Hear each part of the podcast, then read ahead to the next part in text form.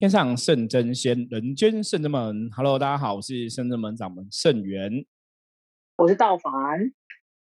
大家好，我是妙念。大家好，我是道静。今天我们是一个特别的组合。对，好，道凡没有跟妙念，道凡没有跟妙念一起路过嘛？对不对？对，没有啦，有路过。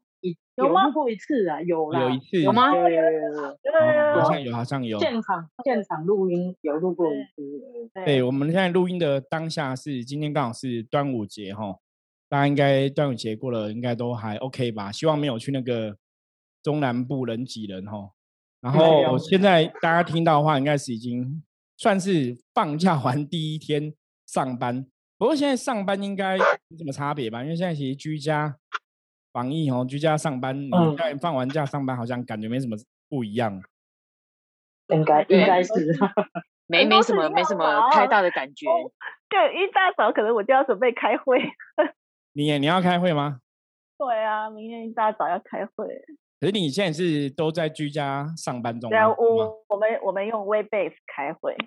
哦，已经你也是从一开始就是居家上班，最早的时候五月中就开始了吧？对，你看五月中到现在，其实我们居家的这个政策已经将近一个月了。嗯，对，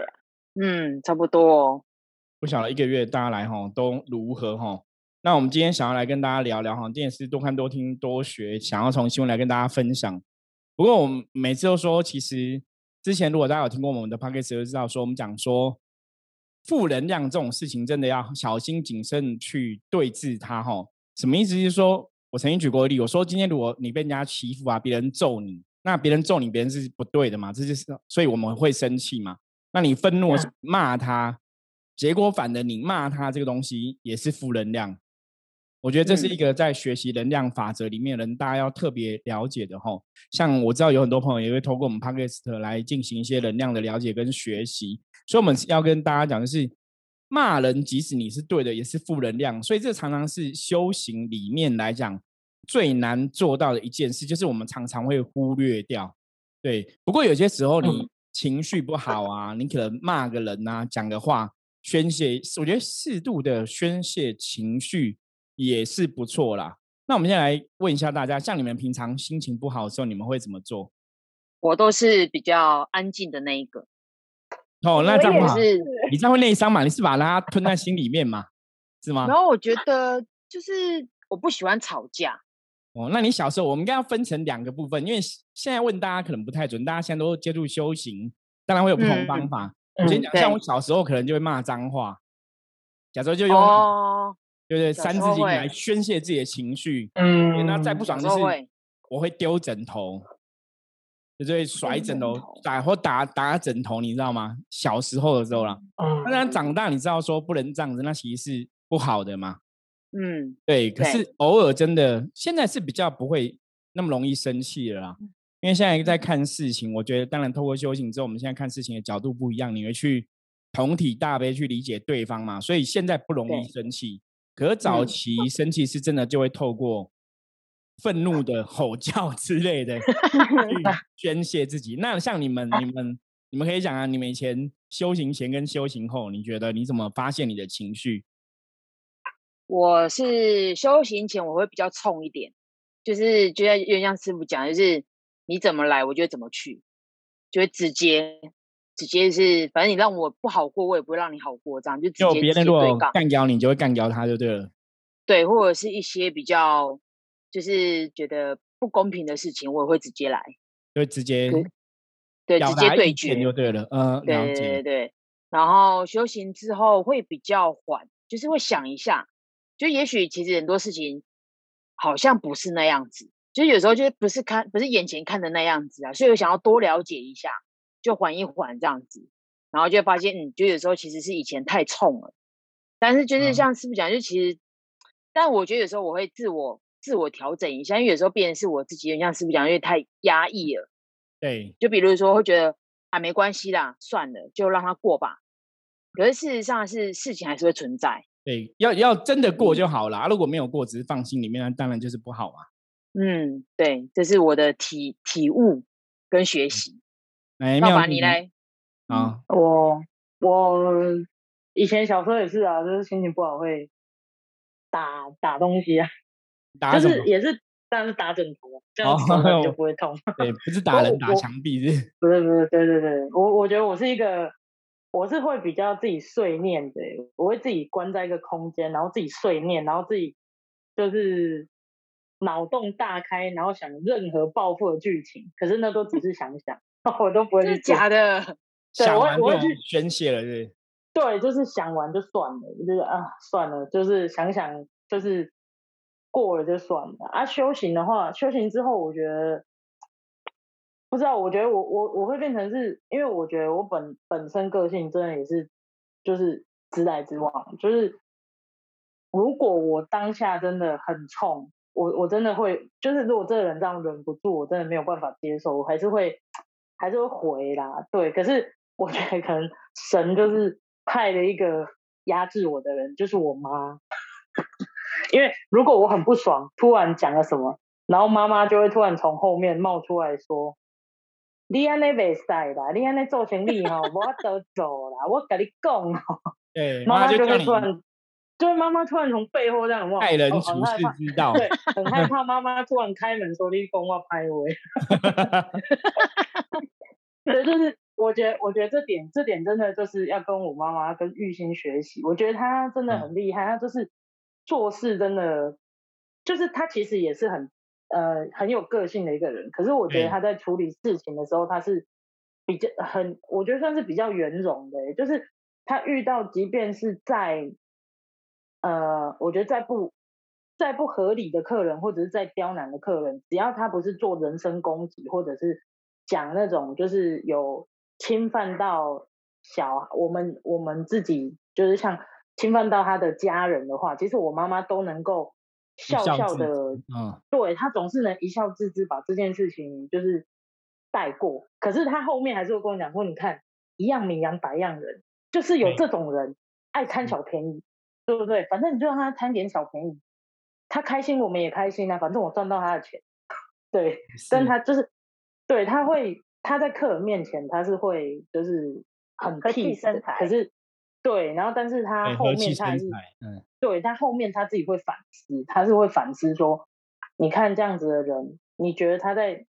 社会当中他能够行走？对，他说你看你在他在社会当中能够行走多久？对不对？他嗯总是会遇到治他的人，对不对？但我们不需要去当治他的那个人，我们可以当赚他钱的人就好。正向，这是正向转念的道理有道理很厉害耶！所以盗版你这一点玉心嗯很强。你觉得你妈妈为什么会变这样的人格特质？是本来从小就这种人格特质，还是生活磨出来的？我我觉得是生活磨出来，因为因为其实其实我妈妈她就是，因为家里面的姐妹当中，就是算是她是比较，就是父母生给她真是是比较健全的。因为我阿姨大阿姨是小时候发烧就失聪嘛，那二阿姨就是以前环境不好嘛，所以就是有那个小儿麻痹，对，那舅舅舅舅也是比较，舅舅一定是 OK 的，舅舅是很 OK 的。可是因为舅舅是男生，所以其实很多资源上面都会是在舅舅身上，所以变成其实有很小时候多辛苦，妈妈就生活比较辛苦啦，嗯，对，就是家庭环境比较困苦。对，嗯很很多事情需要去巧啊，或者是要去干嗯嘛，都是我妈会去用。那都是阿妈就是会交代说，那你就去你去负责。可是其实我妈也是一个真的非常凶狠的人呢、女她也强人，是一个很凶狠，对她也是一个很凶狠的人，因为我也是曾经看过她，因为就是呃跟某个不好的邻居，就是之前就就是该据理力争的时候，还是会据理力争。对她对我们就是有不礼貌。那妈妈本来嗯是觉得和气生财，和气生财，但是对方就是太过分了。哦，妈妈整个像男人一样就冲出去就要打架了，哦就是很很久很久才。我觉得那就是为了保护家人呐，为母则对强对。对对你妈妈都这样。啊不然的话，他其实就是都很屁，就对，可是是因为妈妈部分，因为就是道凡的爸爸比较年轻就过世了嘛，对不对？对对对对，所以妈妈其实很辛苦。我觉得一个一个单亲家庭的母亲要养育小孩，你要保护小孩，我觉得女生这时候就会变得很坚强，也是很嗯不容易啦。可是我觉得你讲那对。个妈妈转念妈妈很好，反正因嗯，为大凡家是看那个阿环 A 点吼，阿环 A 点就是宜宜兰圆山卖小吃这样子吼，所以很就是变说你和气生财，我觉得和气生财很重要，就是说真的要工作赚钱，然后有时候我们就转念就说，就像很多朋友我们在工作职场上上班，有时候很多朋友有时候会来问我们，可能占卜啊，或是像济公师傅问事都会讲到工作上不开心的一些状况嘛。那我们也会劝一些朋友说，你还是要去转念。有时候工作上来讲，就是你一样有领到薪水嘛。比方说现在大环境不是很好，那你薪水还是照领。那有些事情其实没有那么严重，大家也是可以一笑置之的。我觉得还是要放对重点的，因为大多数我们去工作都是为了要赚钱、要过日子嘛。吼，毕竟你现在如果说真的工作离职，现在要换工作也不是那么容易啦。所以我觉得这是找到一点去转念，这是其实非常重要。那我们来听一下那个妙念分享一下。你怎么宣泄你的情绪？好，嗯，我小时候我应该是比较属于压抑性的人格，所以我宣泄情绪的方式大部分都是用哭的。就是小时候，不是把那个洋娃娃头扭断啊，手拆掉啊，对，太暴力了吧？大部分都是用哭的，哭的。对，那你有捶枕头吗？嗯，大一点的时候有。真的对，比较大一点的时候有，然后在比较大一点的时候，就是开始出社会工作之后，就比较不一样，比较会是用言语的方式去回敬对方。嗯，但是我比较不是说那种会讲一个字或三个字的那一种，我就是讲话讲到让对方会觉得说不带一个脏字，但是对方很受伤的那种人。讲道理就对了。对，就是。就是是不带脏字骂，骂人不带脏字，比较像是得理不饶人的那种状况。了解。那现在修行之后有改改变吗？修行之后，呃，一刚开始我觉得，嗯，有一种状况，我曾经遇到有一次就是跟朋友约啦，那那那个状况我觉得是比较特别。那个状况是我从我出生到到长大第一次真的发脾气。而且那个脾气是从内心深处的轰一把火就这样 上来，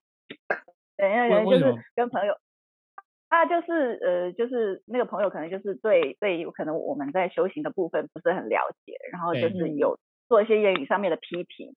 对，那其实大家都是好好的在聊的，哦，然后只是就是我今天那时候我们是三个人嘛，哈，那所以我就不说了啦，那反正现在那个。也不在，对，他就忽然聊到聊，大家本来吃饭聊天很开心，然后我忘记忽然聊聊聊聊什么，就聊到我们之间，然后他就说，哎，就批评，就是对我们有一些批评，然后我就不晓得为什么，就一把无名火，就是从内心那种轰，他就突然，我就快脑中风，然后 啪，很用力的拍一下桌子，然后就给他对方说，你别这样讲是不对的，然后对方也被我的反应吓一跳，因为我从来不会有这样的反应。对，我觉得那个是从灵魂内心深处的那一把火。对我当时真的觉得我整个人都快脑中风的，那个非常强烈。就是 唯一的一次经验，就是我真的觉得自己发脾气。对，其实我比较不会发脾气的那种人，我是比较属于压力型的。但是那个那个是非常的突然，而且是灵魂深处的那种火。对，然后也拍桌子。对对对，那是比较特别的。今天要跟大家聊一下发脾气，就是虽然现在是端午节之后第一天上班哈，我觉得其实大家这一个月都关在家里，应该都很闷啊。如果说你要适当发泄你的情绪，为什么要讲要适当发泄你的情绪？哈，我们之前讲说要还是要远离一些负面的资讯，比方大家每天要看这个防疫的新闻嘛，哈，或是防疫的一些一些名嘴在讨论很多东西，或者有些新闻在讨论，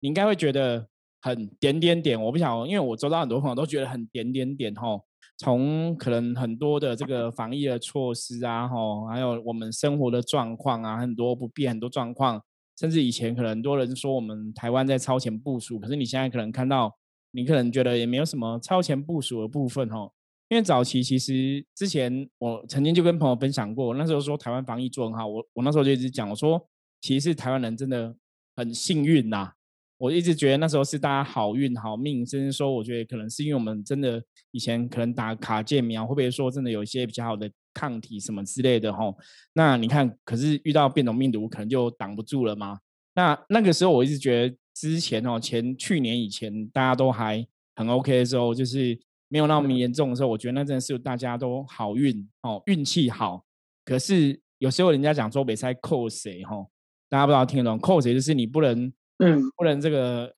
就是想说我现在很好就不够谨慎哈，就想说哦我现在运气都好没事就疏忽轻忽大意哦，那个风险就会发生。因为我记得之前去年之前那时候，技工师傅在张家办事的时候，就有人问过疫情的状况，对不对？对，因为我记得那时候金工师傅讲说状况没有那么乐观哦，可是那时候我也觉得很奇怪，我说嗯不会啊，我觉得好像都还好，跟全世界比起来我们算很好。可是金工师傅也没有把嗯话讲死，就说哎、好像还是会不 OK，大家还是要注意。就是我记得他一直提醒大家还是要注意，可是那时候我就想说要注意什么，感觉都好像很 OK，结果没想到你过没有到一年，你看现在整个风云变色吼，台湾现在这个嗯防疫的状况从全世界的资优生可能已经变成后段班了，然后大家生活本来是自由到全世界都很羡慕，现在沦落到我们羡慕别人哦，因为别的国家他们现在已经打完这个疫苗的的人已经可以解封了嘛吼，有些国家他们陆陆续续就是你打完疫苗你也出去也不用戴口罩了，那你可以去做一些恢复正常的作息了吼，所以是蛮蛮特别的，我觉得看这种东西，你觉得哎。诶人生的命运很奇妙，之前别人在羡慕我们，现在好像换我们在羡慕别人哦，会有这个嗯状况哈、哦。那我们现在也是跟大家来聊，为什么要去说聊这个发泄情绪的事情？就是我知道大家应该还是会觉得很哦，我觉得生活很困苦，我觉得生活不开心哦。那平常给给大家建议，当然你如果可以找到很好你的情绪转念方法，那是很好的。那如果没有办法很好转念哦，早期我们以前都跟大家讲建议说，你真的可以找一个空，就是空地或山上或海边。可是大家现在又不能，就尽量建议大家不要出去外面乱乱跑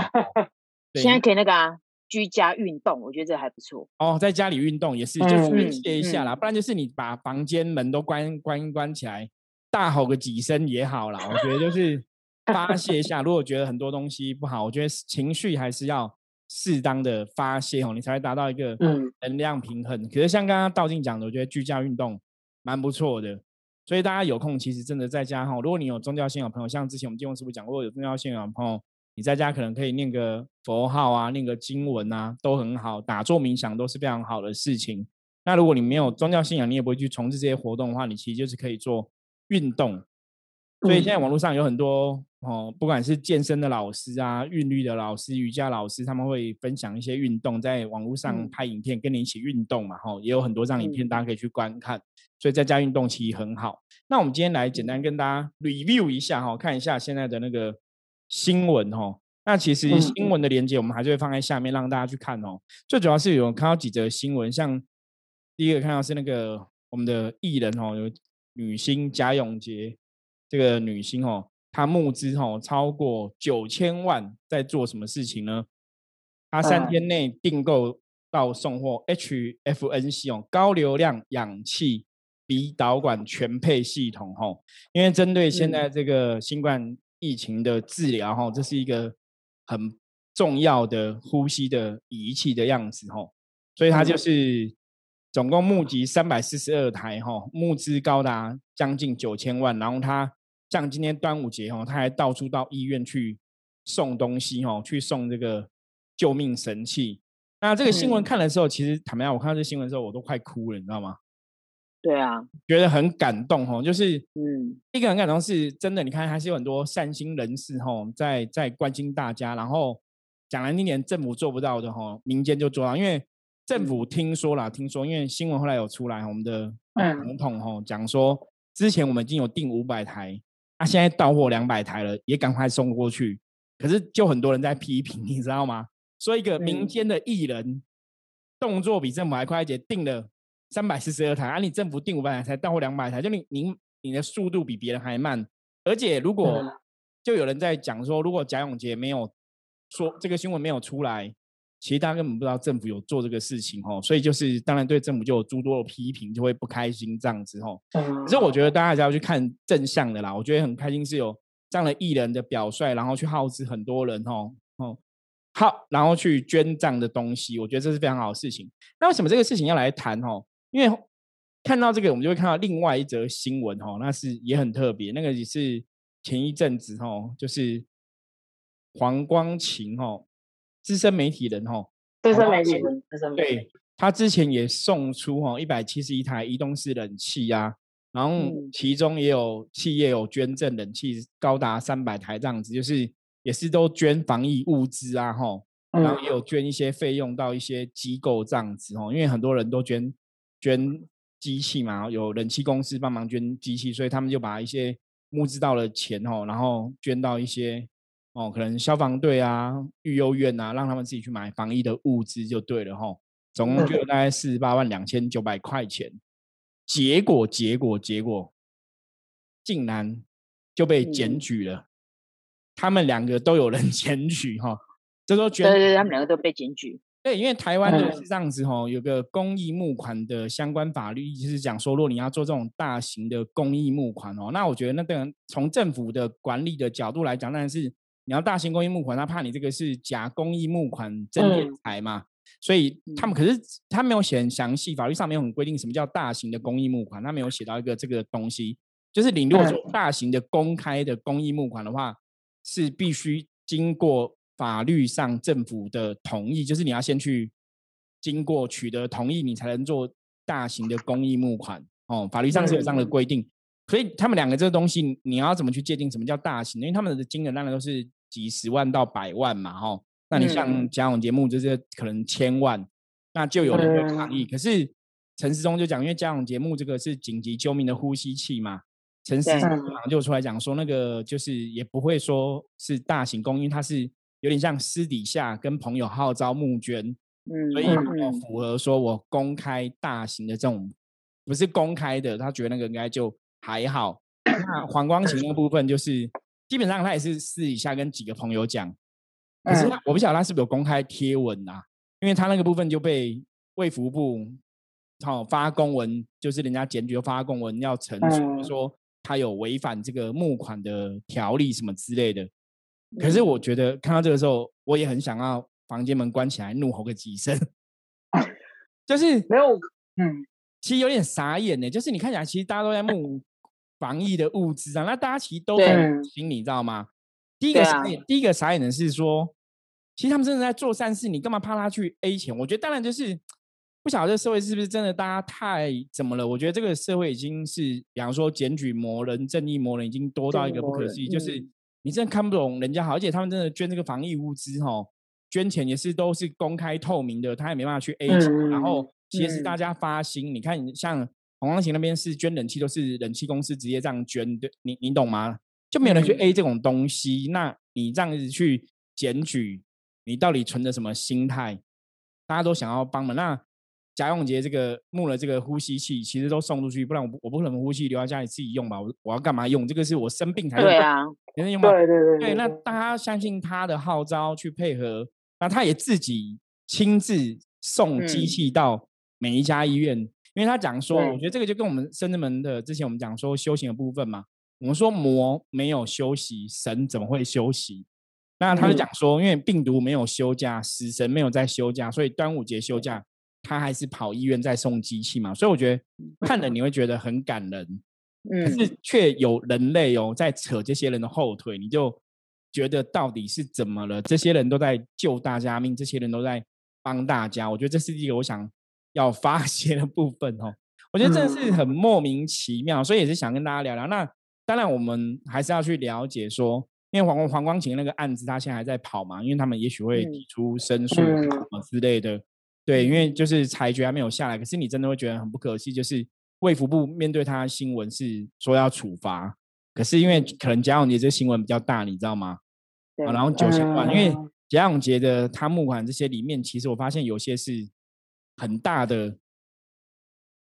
呃，很应该讲很大的那个，不管是商界人物，应该这样讲啦。嗯，对，所以嗯我那时候讲说，哦，所以他募款这些有些可能是某某大佬等级，你知道吗？某某企业大佬等级，对对对对，因为我有大概简单看一下他募款的，因为他嗯捐的那个上面会挂那个公司企业的名称嘛。我说，诶对他募款的这些有些好像是真的企业体系是很大的，所以嗯大家好像就比较不会讲什么还是怎么样。这我们当然不了解细节怎么样吼，只是说从市井小民的角度看这些，你就会觉得哇，我觉得重点看到这个东西，你就知道说，其实这就是人类世界，你知道吗？其实做事情嗯差不多。第一个是两个都在募款救救防疫的物资，然后都捐献，都很无私。可是一个博得很多很好名声，另外一个人可能还要被告，嗯，然后被罚款或者什么之类的，你知道吗？就是你会觉得说，那我就去思考说，那如果以我们的修行角度来看这个事情，或是神明在看这事情，神明会怎么来看？嗯，那你就会觉得说。所以我们要因为怕我们可能被人家告，还是我们就不去做，还是说我们就做了？如果是人家被人告再说。因为黄光琴后来的意思也是讲说，反正他就是做事问问心无愧，他就去做嘛。对，既然要做做，那再去面对被检举哈，说违法的事情，他也会去面对这样的一个状况就对了。那我觉得这种心态就是说，我后来的理解，我觉得看这两个新闻看完之后，我的理解是，反正对的事你该做还是要做，可是初衷。对，这是很重要。我觉得大家从这事情，我们要正面来看，就是你的初衷是为什么要做，你去做。可是别人不理解，怎么办？怎么办？怎么办？因为真的就是事实上就是这样子嘛。那我觉得别人不理解，就是还是去做，这叫初衷不变吼。我觉得这是人世间的现在现况啦，很无奈，我觉得是非常无奈的。所以为什么我会从一开始跟大家聊到情绪的宣泄吼？其实你看这些社会的新闻，很多时候你真的会有很多。负面的愤怒的情绪产生，你会想要怒吼啊什么的。可是我觉得那就是社会的现象这样子。那不想你们三个看这个新闻，你们有什么感想？看到什么面相？像我刚刚分享到我看到面相，你们觉得嘞？其实我看到的面相是，嗯，整个政府我没有批评任何人啦，因为因为我自己本身待的公司也是算人数比较多的公司。对，所以 确实就是人数越多，他们的整个的作业流程就是非常的缓慢，因为就是要一关过一关，他们的沟通就是往返，就是非常的反复。对，所以我觉得民间能够越庞大都是这样子，没有错。对，相相对我相信公家机关应该更是如此啦，因为我们这个事情小民，你如果有时候要去。要去什么互动处省办一些资料哈，但是他们现在有些窗口的服务是不错，但有些人他可能就是比较自私化的。我相信在任何一个公司行号或者是公安机关，一定都是有这个比较能够嗯同理心的，对，呃第一线的人员，一定也有那种比较属于就是在在上面就是签个字，然后就是出一张口，然后下面人做的半死。是，我相信在任何地方都都都是会有这样的情况出现。我觉得这这是现况。现况是的确是公家机关买东西跟你私人买东西，但私人就是钱拿来就买的很快，嗯，机关要层层公文要传承同意，这是没有错啦。我觉得这是我们可以理解的。我觉得大家也要试着从这个地方去看事情，才不会说对很多政策的执行哦感到生气冲冲。那这部分我们待会会再来去再来继续跟大家分享。但我我觉得我同时也看到另外一个事情，就是说大家的应变能力，也就是说我们这些比较嗯。握有更多有更多权力跟能力的人，他们的一个决定，还有他们那个应变的方式，就好比现在我们的政府面对这一波的疫情，其实早早在今年年初，甚至于去年年底之前，很多报章文、很多新闻就有报道说，台湾现在其实欠缺的是疫苗，因为如果没有疫苗的话，其实台湾会进进入另外一波的下坡的危机，我们会跟不上国际。其实早在几个月以前，因为那时候就已经有变种病毒出现了，对对对，都已经有在登说台湾的风险就是没有疫苗，但是政府还是没有正视这件事情，没有很紧急去疫苗，还是比较慢一点。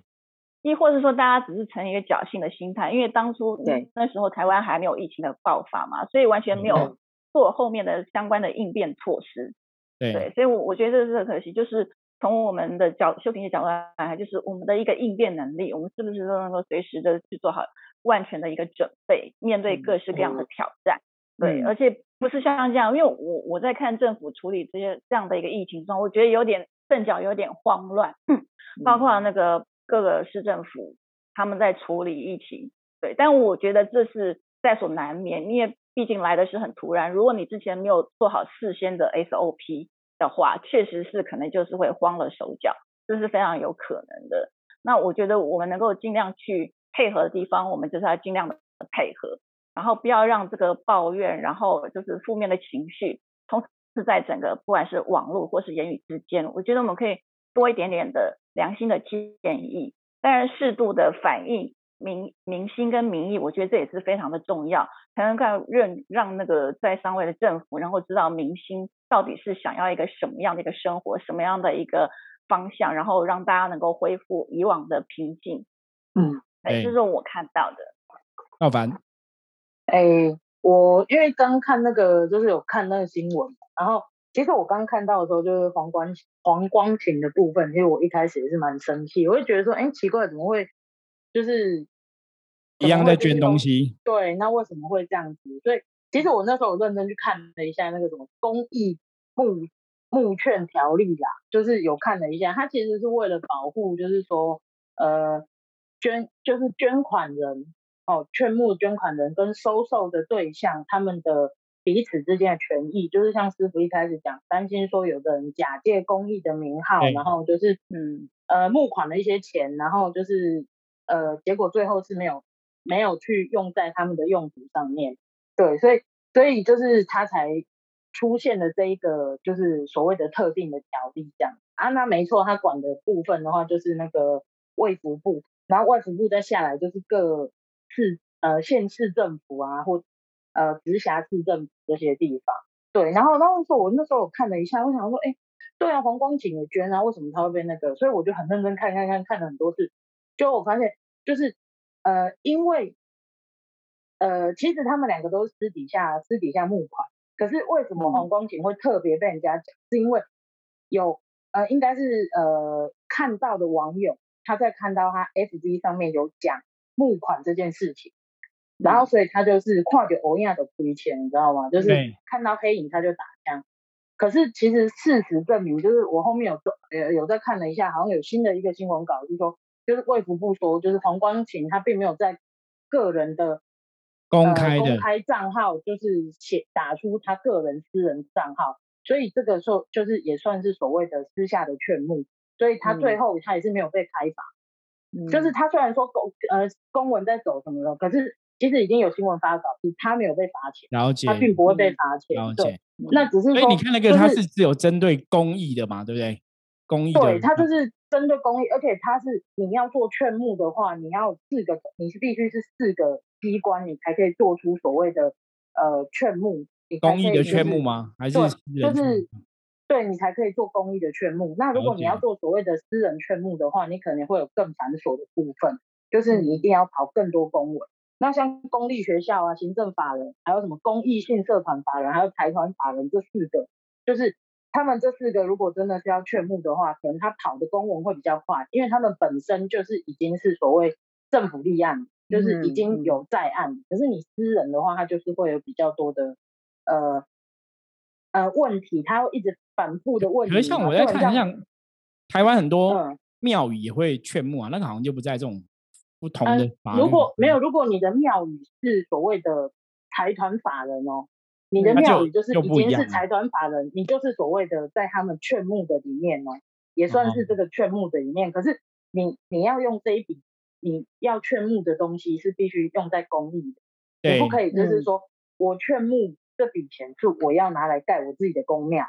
可是我这个公庙是我自己私人所有，那这个就是你就是触法。可是如果你是所谓财团法人的公庙，然后你劝募这笔钱，那你把这笔钱呃可能是要某某育幼院或某某医院，他还是收受者，他必须要写那个收据，所以他一样要有收据去足以证明说他有收到这个款项。对，然后是是收据的部分。对对对，所以所以其实就是我发现，其实就是现在真的很多看到黑影就打枪的。对对，就是嗯，就是我觉得真的突然看这新闻，我也会觉得说，哎，对啊，是怎样？所以贾永杰名气比较大。最后最后还是没有处罚，对不对？因为私人其实他没有底下私人全部基本上是没有法律上面是站得住脚的，是没有。对，如果说他今天风险，他今天有在那个 FB 上面公开的话，公开写出他就是说，哦，你的钱。就是直接汇在我的这个账户里面，那他应该就被罚定，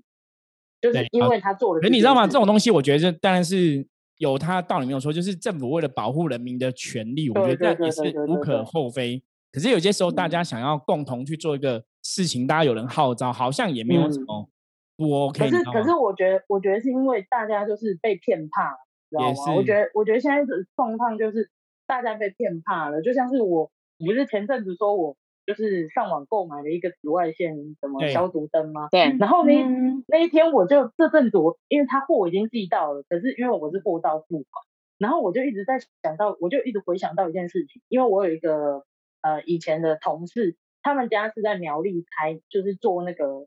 蚕丝被，然后呢，他们家其实已经被盗用了他们家的名号，然后呃用他们家的名义，然后卖了很多蚕丝被，然后那个价格都是低于市价非常非常多。然后我一开始也以为是我朋友，然后我刚才想说，哎、你家这次是很赞哎，怎么蚕丝被这么便宜？他说那个是假，然后我就突然想到说，天哪，我这次订的那个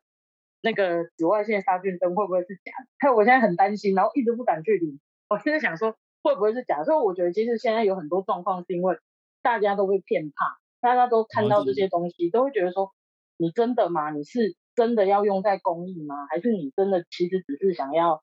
假借就是现在的发那种疫情财，就是说哦，呃，你嗯假假借说我是要捐款，然后可是其实最后钱都入入了你自己的口袋，所以我觉得现在的状况是，我觉得大家因为人心惶惶，所以就是对真的看到黑影就打枪。那贾永杰的部分，我觉得是因为说真的，人家真的认识的大佬真的比较多，所以对，朋友他揪揪也就会就有了，他打几通电话，大家支持嘿呀嗯，朋友那个一出手，朋友的一出手就是我们可能要赚好几辈子的钱对欸。，就这样随便你喊三百、一百、一千、五百，其实他们是讲是万，不对啊，他们他们这种就是你根本老平凡老百姓是摊不上边的，所以你要你真的检举他，说真的，你要检举他骗人，他说真的，他他有的是钱，他为什么要骗你这一点点钱？对对啊，所以我嗯我觉得就是现在真的是大家就是因为可能真的都被骗怕，然后再加上真的太多资讯，也不知道是真是假，所以就是我觉得现在真的太多人看到黑。对，可是我觉得这种东西的检举证，你看，因为贾永杰部分，因为后来那个珍宝仪啊，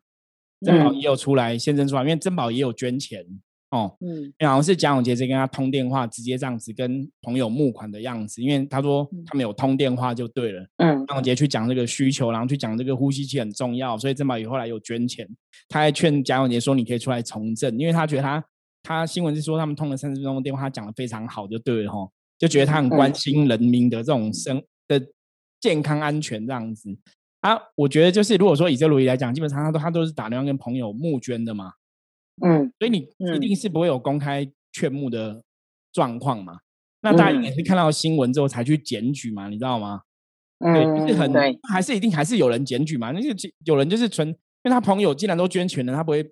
检举自己吧？这很奇怪嘛。一定是你看到嗯这些不干事情的人，可能看到新闻就去检举他，这样是不是有哦违反什么的？可是我觉得那个检举人的心态啦，我觉得今天有时候讨论就是，你看这个就是前面跟刀板刚才讲一样米米养百种人吼，这种检举人心态你真的是很难去想。你说当然说他可能怕说，嗯、会不会骗钱啊什么？可是他也没有跟你募啊，他是跟他朋友募，你知道吗？就是你觉得那个差很远哦。所以看到这种东西，真的觉得也是人类世界是非常有趣的啊！大家也是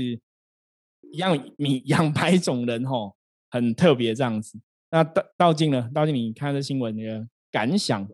我刚好上个礼拜开始在处理一件事情，就是我的老板想要捐那个 N 9 5的口罩对，到万华。然后因为一开始其实因为我们有认识一些厂商，那些厂商其实都是出不出不了货，因为其实现在是很短缺的。对，嗯然后我刚好有看到，我就说那我问一下我朋友，朋友刚好是他们也也是在做口罩的，那他就是是只是说他们有 N 9 5但他同等于就是 N 9 5的就是 D two，也就是就是他的另外一个名字就对了。等级也是对，对，嗯对对，然后我就开始就是联络联系这件事情，然后一来一往，一来一往，刚好今天也就是这这两天好确定呃价格啦，然后能够到货的时间啊等等的，刚好都谈完喽。我今天就看到焦永杰的那个 新闻，哎，其实我也就很怕，你知道吗？会觉得哇，这个现在好像就是会有那种就觉得好像做做好事，你也会很担心。但是因为我觉，因为我们毕竟我们我们老板没有到说很夸张啦，因为他他自己个人，他真的很想要给万华的职工，就是可以做些什么这样子，所以他也就是他可以的能力之内这样子去做一些捐献的。所以那时候我想说啊，那应该就不用担心这个问题，就是因为毕竟我们也没有说就就自己的力量对啊去做，那找一些一些亲朋好友一起共襄盛举，好像也还好，没有到这个所谓的公开全部，我们没有做这样的事情啊。对啊，对我觉得那个，所以我其实也回到就是刚刚我们提到就是所谓的初心的部分，因为我我就觉得就是人还是其实还是要看人性本善这件事情，因为我记得以前我们上课的时候，其实我们有问过师傅一个问题，我们说师傅师傅，如果就是以前我们记得呃以前像那种夜市啊或者什么或者是一些庙宇旁边不是都有那种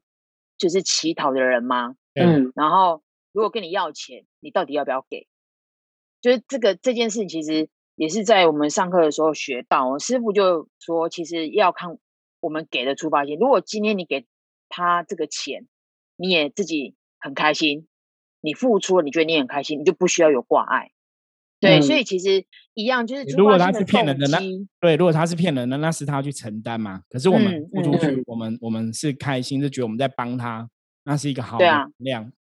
对啊，就是你的动机是什么？所以其实我们一开始聊说，就是比如像情绪这件事情，其实嗯，我觉得我们真的在修行上面也学习到很多。就是哦，了解其实当你做一件事情的时候，其实你不用去在意它，你的动机就是你的初心的动机，其实对的，这样就好了，你就付出。当然，因为现在很麻烦，就是因为那天我就是贾永杰的那个他的新闻，其实。我觉得他也自己讲的很好，他说，因为只是因为他比较有名名，就是名声也比较大一点，所以他站出来做这件事情。他只是几个只是做想要做一个代表而已，他没有要干嘛。所以，然后，所以我就觉得，当他那我就看下面大家很多的留言，其实大家也是在一直在骂，你知道吗？其实 大家都在骂那个检举的人。就是我觉得，如果以能量来说的话，就是。对啊，你检举的做这件事情，你会觉得你自己是对的。可是事实上是外能量是可能有你自己做了一件一个人做的这件事情，可是有一千个人、一一万个人觉得在谩骂你，其实你是不对的。那这样子，这种负能量的累积啊，也不好。可是我觉得，西门伏魔师后来我们常讲，伏魔师有个最重要的能力叫明辨是非的能力，哈，就是你要有判断能力，要怎么知道什么事情谁是谁非，哈，谁对谁错？我觉得。明辨是非，明辨是非，明辨是非，讲三次很重要。我觉得这是我们生存在人类世界很重要的基本哦。因为这样明辨是非，我觉得如果你是一个明辨是非的人哦，你可能也不会去乱检举啦，你也会去判断这个事情，就是不是看像刚刚讲矿的欧样亏心，看到黑影就开枪，看到什么事情都是先保持着怀疑吼。我觉得过度的这样子过生活，其实也很辛苦，你知道吗？就是每个事情你都不信任，每个事情都怀疑哦。那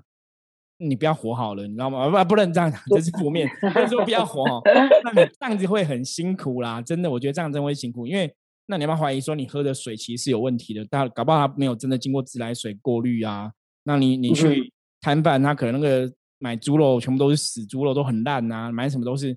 你真的会活得很痛苦，你知道吗？我觉得如果你每个事情都抱持怀疑的话，哈，或者像说你不吃来猪嘛，那每个摊贩都贴标签说这是台湾猪，可是搞不好是来猪啊，也是有可能嘛，对不对？你如果要，那我觉得那生活真的太痛苦了。所以我觉得还是要能够明辨是非，你要有一定的知识或一定的智慧去判断事情的状况，然后才让自己在这个。当下啊，我觉得这个状况里面，哈，现在全世界都因为疫情，很多生活、很多民生，其实都很辛苦。我觉得才会比较安然的去度过了。因为最后其实要跟大家聊，就说不管大环境怎么变，哈，我觉得我们每次在讲自己的状况要如如不动哦。像金庸师傅最近几个礼拜来跟大家直播这样聊天，也都提到嘛，我们要做好自己防疫的万全准备，然后其他事情就是。顺其自然哈，就不要太过于紧张。可是你当然也不要把自己置身于哈危险之中。比方说，你还是要乖乖在家防疫嘛，然后不要到处乱跑嘛，哈，做好一些安全管理。那当然生活就还是可以这样子度过嘛。因为生活的改变，我们讲说现在生活改变，它已经成为一个事实了。所以之前我们聊到说，就是要顺应时势去变化。济公是不是有提到，就顺这个时事变化，我们日子总是要过哈。那大环境已经改变了，现在台湾也是一三五七，有没有都要顺着这个身份证资料去分流嘛，做采取一些行动，然后出外戴口罩，然后尽量不要去人多的地方，可能已经变成一个社会目前的常态，目前日常它就是。所以我们也只能顺应着目前日常去接受跟改变，因为你也没办法没不接受哈。比方说你不接受戴口罩，你可能出去会就会被罚款嘛。因为社会已经不一样了，现在生活跟以前也是真的不一样了。所以我们也只能在现在这个状况下去找到自己安身立命的方法哈。我觉得这个是非常重要的。那最后我们再来跟大家分享个新闻，最后一个新闻是那个龙应台哈。他儿子是在好像美国的样子吧？哈，美国还是欧洲？欧洲，欧洲在欧洲对。OK，龙应他就龙应台就在批评，比方说政府一些政策啊，然后疫苗的状况啊，等等等等等等。然后他儿子就跟他妈妈讲说：“妈妈，你现在骂的事情，我们一年半前都经历过了哈。嗯，就比方说，比对政府做。”防疫措施缓慢的批评，对政府疫苗觉得好像是不是要拼疫苗，会不会有一些官商勾结的部分啊？什么东西？他说，其实之前欧洲那时候他们大家老百姓也是都有同样的看法，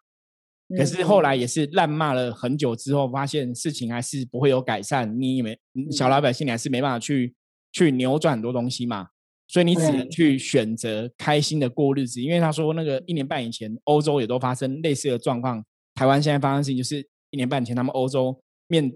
临的事实哈。所以后来看到这个新闻，我觉得也是今天最后我们想跟大家总结，你会发现说哇，原来这个问题，比方说我们现在台湾你了很多不满，你的不开心，你很多不爽的情绪，基本上来讲，全世界人面临的是一样的问题，你知道吗？嗯。所以这这就在讲什么？我们讲说。有人的问题就是就有是非，那有人地方就有江湖，有人的地方就有是非嘛。我觉得其实这些好像都是有类似这样的一个状况，不管疫苗防疫的措施、政府的管理，吼都有同样的问题。那其实你在 focus 在关注这些问题上面来讲，去生气、愤怒情绪，好像都没有帮助。那不如让自己吼选择我们保护好自己，然后让自己开心过日子，吼。我觉得这是这个新闻我后来看到的东西，因为龙应台他儿子也是劝他妈妈说：“其实你妈这些没有用，我们就是开心过日子比较重要哈。”所以最后跟大家分享这样的东西哦。那希望不管怎么样哦，现在端午节过去了，那端午节虽然可能还是有些人回家，我们也希望说，嗯，大家不管是你从北部回到南部，从南部回到北部，都是还是可以一切平安、健康、吉祥啦。希望不会有疫情爆发的风险哦。那大家可以平安、健康、吉祥，然后这个疫情的状况真的赶快过去。然后大家如果真的情绪不好的时候，就是关起门来吼一吼，其实适时的发泄，我觉得是 OK 的。那当然你可以找到很好转念的方法哈，就还是要学习一下转念方法，给自己正能量。日子很难过，很辛苦，可是还是要想办法开开心心过去。对，这个是最重要的。好，那我们今天的分享就到这里哈。大家如果任何问题的话，欢迎加入我们来跟我们取得联系。那也很谢谢很多朋友哈，都有加入我们来，然后跟我们。说很都有在听我们的 podcast 的，然后觉得有很多的收获哦。我觉得大家对我们的鼓励非常 重要哦。我觉得也会让我们这样很坚持哦，每天跟大家分享哦。所以谢谢大家的支持跟鼓励。那我们也是会尽量透过每天的将近三十分钟，希望可以跟大家分享，然后让大家了解在修行的角度上面来讲，神明是怎么看这些的，或者我们伏魔师学到的是怎么一个状况。OK，那我们今天节目就到这里。我是深圳门掌门圣元。我是道凡，我是妙念，我是道金，我们下次见，拜拜，拜拜，加油，真的们加油，拜拜。